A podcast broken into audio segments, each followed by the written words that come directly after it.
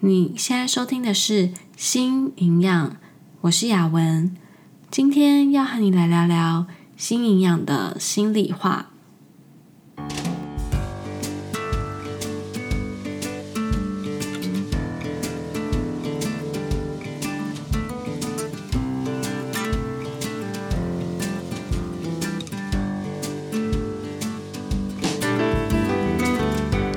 这个频道是为了要传达营养理念和讯息，而不是提供任何医疗相关的诊疗。如果需要医疗诊断和治疗，请咨询营养师、医师或是合适的医护人员。今天这一集啊，内容会有一点不太一样，想跟你来讲讲我心里面的话。其实有很多的事情，很多的想法，本来是想要借由文字传达出去的，但后来发现自己其实也是个话比较多的人，想说的话太多了，打成长长的像作文一样，应该没有什么人有耐心可以看下去，所以就决定来录一集比较轻松一点的，聊聊我的想法。聊聊我对于现在自己在做的事情有什么目标，还有什么害怕，想让你更了解我和我的 Podcast。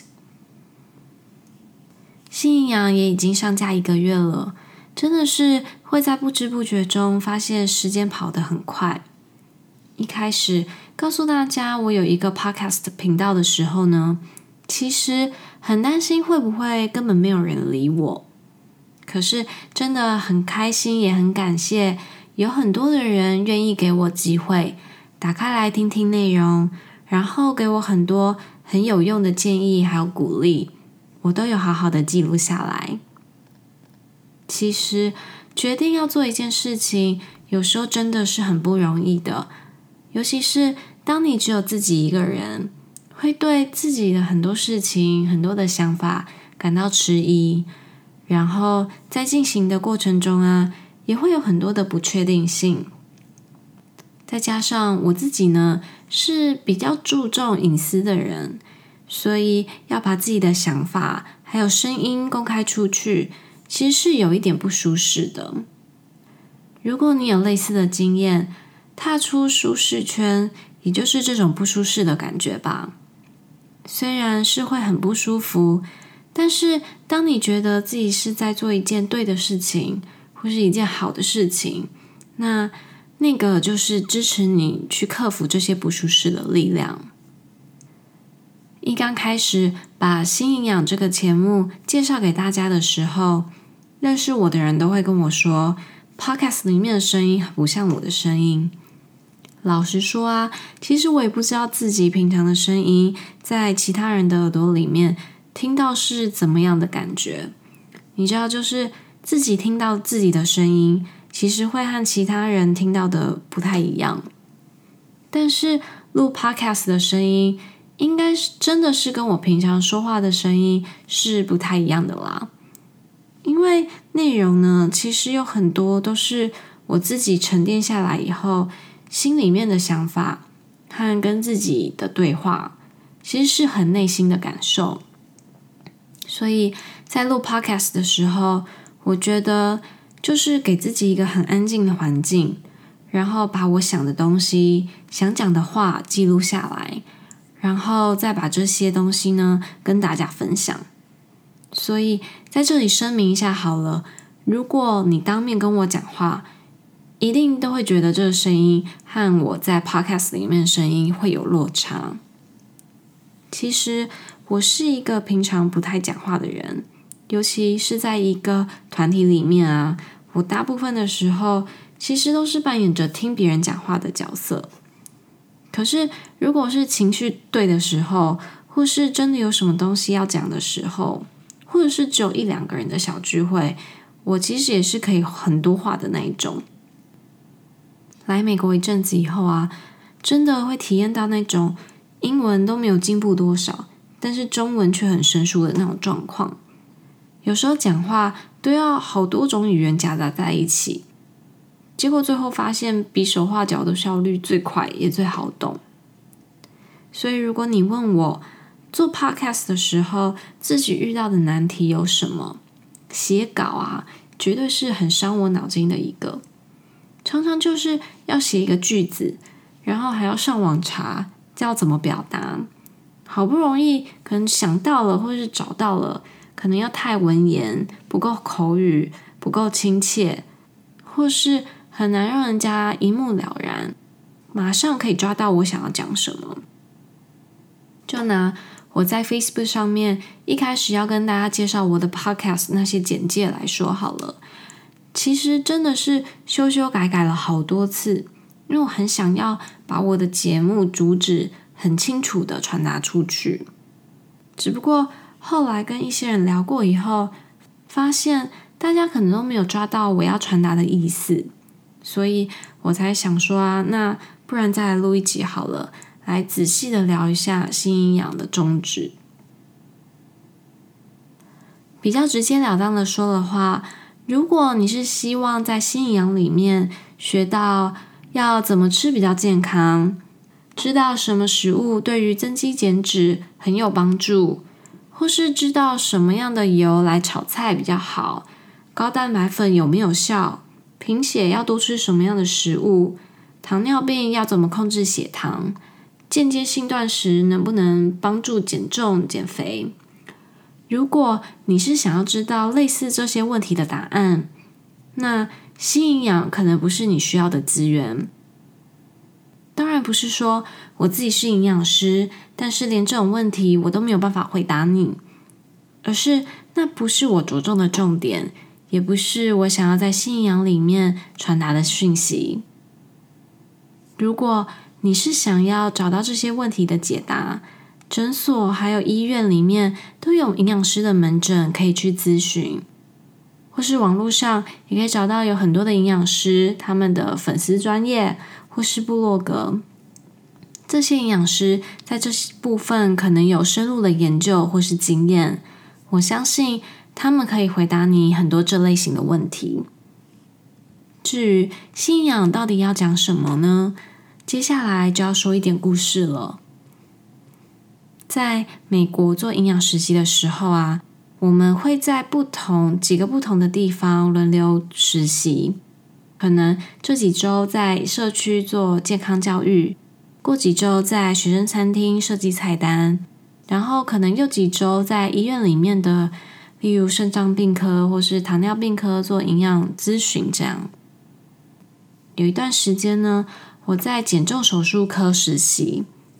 那这里简单讲一下减重手术好了，因为我完全没有没有要提倡这种手术方式哦，单纯只是想让你了解一下那个实习的内容。减重手术呢，就是如果当你符合一些条件，所以不是每一个人都可以做的哦，是当你要符合了一些条件的时候，可以考虑做一些手术帮你减重。手术的部位呢，主要是在消化道，尤其是胃和小肠，可能是切除某部分的胃，或是跳过小肠的某部分做绕道等等。借由这些的手术来减少摄取食物的量，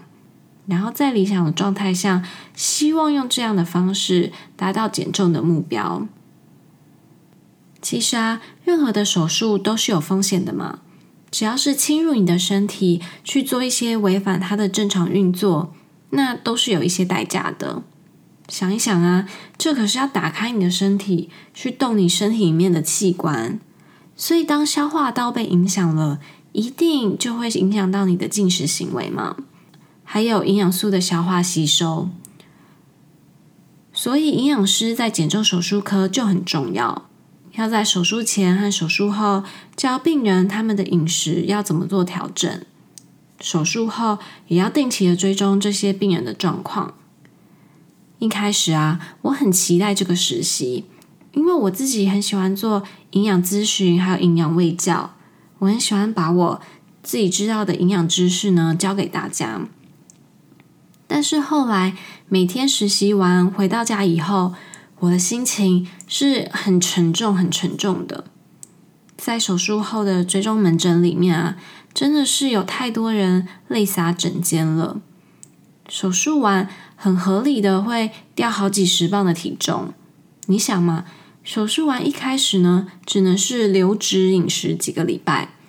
流质饮食呢，它细分很多种，但基本上就是只能喝一些汤汤水水的东西。一开始只能喝水啊、清汤啊这种，慢慢可以进入到可可能是果汁、豆浆、燕麦这些等等。依照你身体恢复的状况，循序渐进这样。那当然的，手术后身体会更需要额外的能量去修复这些伤口。但是因为手术动到的是消化道，然后又只能先从汤汤水水的食物中得到营养，没有办法摄取到足够的热量，所以体重会下降，这是很正常的。所以这些病人啊，在手术完以后，会觉得自己好像重生了一样，看到自己整个瘦了一大圈，当然会觉得很开心啊。刚刚有说嘛，手术完以后呢，他们的饮食是需要做很大的调整的，因为他们可能现在胃的容量缩小了，或是有一部分的小肠它是没有办法吸收养分的。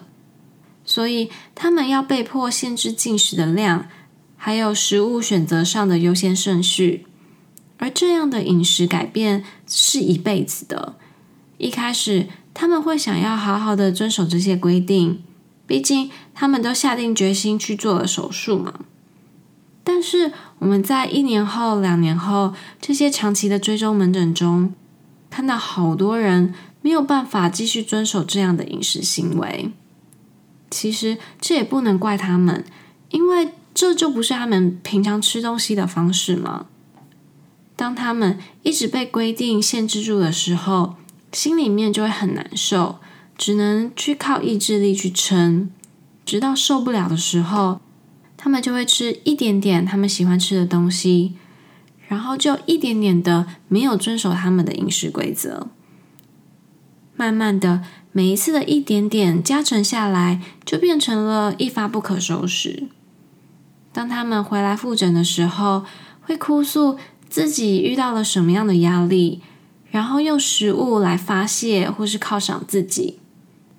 结果这些都反映在体重上了，自己的压力就更重更多了。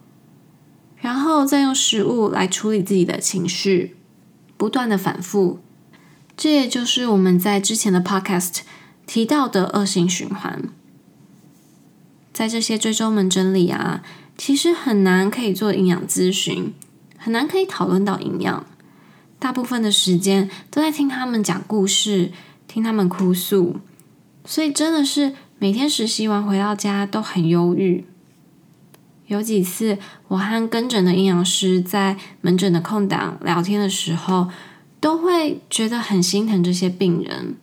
你看，他们好不容易下了这么大的决定去做这个手术，因为希望他们自己可以瘦身成功嘛。可是没有办法好好的遵守手术后在饮食啊，在生活上的这些改变，导致他们体重上升。而体重上升后的他们又再度的崩溃。我印象很深的是，那时候私下在聊天的时候。带我的营养师他就说了一句话，他说：“这些人其实很傻，因为人生中还有很多很多比体重还要更重要的事值得他们的注意，而他们却没有把心放在那上面。”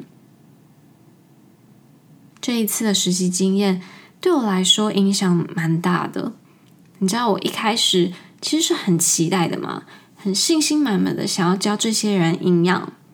而且这些人是真的有饮食调整的需要，他们是自愿做这个手术的啊，所以一定会把这些卫教的内容给听进去，所以教起来一定超有成就感的。但是后来看到这些人这些故事，我开始对营养和饮食有很多的反思。第一个就是了解到体重的刻板印象真的有很大的影响，这些病人。他们会想要去做手术，都是因为体重带来了各种烦恼，生理上的也有，社交上的也有，生活上的也有，这些的烦恼啊，不断的困扰着他们，所以他们才会想要用这种极端的方式来减少体重嘛。那第二个反思就是，我了解到饮食上的规则或是限制是没有办法维持一辈子的。其实这不只是饮食，太过的限制，不管怎样都会造成适得其反的后果。因为我们都是想要自由的嘛，就像以前在学校里面会有很多的规定，但我们会很不喜欢被管东管西的。所以如果硬要限制鞋子的颜色、背包的款式、头发不可以染、不可以烫，反而会有些人会想要去违反这些的规定嘛。那一其实是一样的道理，在饮食上啊，如果有太多的限制，那只会让我们心中那个反抗的声音越来越大声。当有这些声音的时候，就没有办法长久的去维持。再来，我也深刻的体会到了，其实人生中有很多更重要的事，只有我们去注意、去珍惜。如果太专注于体重带来的烦恼时，反而会分散我们的注意力。而忽略或是错过了生活中有很多很美好的事情，像是很多人可能因为害怕别人对于自己的体重或体型的眼光，而拒绝和人社交，或是不愿意出门，这样其实就少了很多可以看美景或是认识新朋友的机会吧。想着想着，其实会发现这些问题、这些故事。不是只会发生在这些做了手术的病人身上，在我们生活周遭，有多少的人尝试用饮食的方式来减重？像是之前很红的生酮饮食、低碳饮食或是低脂饮食这些，除了限制食物的种类，可能还限制一天只有几个小时可以进食，或是每一餐都要计算热量。然后限制一天只能吃去多少卡路里，这些限制其实就跟这些做了减重手术的病人，他们需要饮食上的限制一样，都是一种限制。这些病人呢，他们是因为做了手术，让他们的生理状况改变了，所以一定要跟随着这样的饮食的规则。但是，一般人呢，我们是有选择的权利嘛？当你可以选择自由的享受美食时，为什么要选择让自己的饮食受到那么多的限制呢？本来希望可以享受减重后的快乐，但实际上是得承受着减重计划失败所带来的负面影响。想一想，真的是还蛮不值得的。很多人说找工作啊，要找自己喜欢的工作，有兴趣的工作嘛。才可以让工作不只是一份工作而已，这样才可以做得久，才不会去讨厌工作这一件事情。其实饮食也是一样的啊，我们是可以，也应该要跟着自己的心去选择自己喜欢的食物，去跟随会让自己开心的饮食方式。吃可是要比工作还要更长久的呀。我们每一天都要吃东西，可是不是每一天都要工作吧？所以，如果连吃这件事都没有办法让自己发自内心的感到快乐，如果让饮食的限制变成了生活中的压力，那这样活着真的也是太辛苦了。再后来，我接触到越来越多不同的营养观念以后，我自己意识到了，必须要和饮食有良好的关系。所谓良好的关系，也就是不要去害怕食物，不要担心自己会吃，因为吃了什么而改变体重，不要去帮食物标记好坏，要用正面的心态去看待各种食物。当我们和食物建立了正向的关系以后，再来谈营养还有健康，才能真正帮助我们建立长久的饮食还有生活形态。所以在新营养里面，我想要分享这些营养观念，让我们的社会中可以少一点体重和体型的刻板印象，然后多一点爱自己的心，多一点资讯，让每个人都能够和食物建立好关系。在台湾，这样的主题其实很少人讨论。我们在学校学营养的时候啊，也几乎不会把焦点放在饮食对于心理的影响上面。营养师很常会被问到的是：我要怎么吃才可以瘦下来？我有糖尿病，要怎么吃才可以把血糖控制住？我的血压、血脂过高了，要怎么样用饮食来改善？其实说真的，当我们教了这些病人适合他们的饮食后，有多少的人是真的可以长时间的好好的跟随着这些饮食规则，真的可以成功用饮食来改善他们的生理状况呢？在没有帮助他们建立好和饮食的关系的时候，这些规则啊，还有限制，对于很多人来说，反而造成的是 backfires，是内心的的那种反击。而这些反击呢，是会造成失序的饮食行为 （disordered eating），甚至是更严重的话，会造成饮食失调症，也就是 eating disorders。会出现像是暴食、厌食、催吐等等这些行为，所以我想做的是提升大家的意识，然后让大家去注意到这些问题：瘦身文化、体重污名化的问题、饮食和营养观念带给心里面的影响这个问题，然后去面对、去改变。而新营养呢，就是我的一个管道，但是。当这样的主题在很少被人讨论的状况下呢，其实会面对很多的问题。第一个问题就是会需要很长的时间，还有很多人的力量，才能让这些问题被重视。因为我们太把体重污名化 （weight stigma）、瘦身文化 （diet culture） 这种错误的想法视为理所当然了。要瘦，要控制饮食。肥胖就是不健康，这些想法呢，实在是太常见了。其实，就算有很多人知道这些想法是有问题的，但想要实际去改变这样的想法的人却不多。所以，要让这个问题被正视和改善，本身就是一个很大的难题了。再来，刚刚也有提到的是，在学校的时候，我们着重的是生理的健康。很少会去提到心理的健康。如果要鼓励大家跟随着自己的身体里面的声音而去选择食物，去和食物做朋友，而不是敌人，这其中有一些观念啊，可能会和传统的营养学、传统的医学会有一些相抵触的地方。也因为失序的饮食行为和饮食失调症这类的议题呢，其实在国内国外。都是相较来说比较新的，所以有很多的问题还没有确切的答案。但是也因为如此，才会希望能有越来越多的人注重到这个部分，然后能有越来越多的学者可以做这一方面的研究，让更多的问题呢能被解答。所以刚刚提到的这些问题，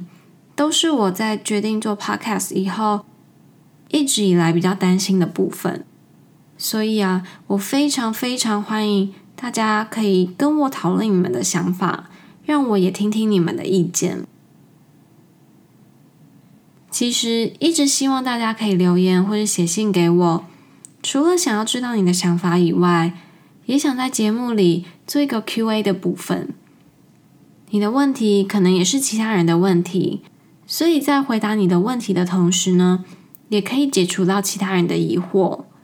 或者是你的问题有可能我也不知道，但我就可以去找资料。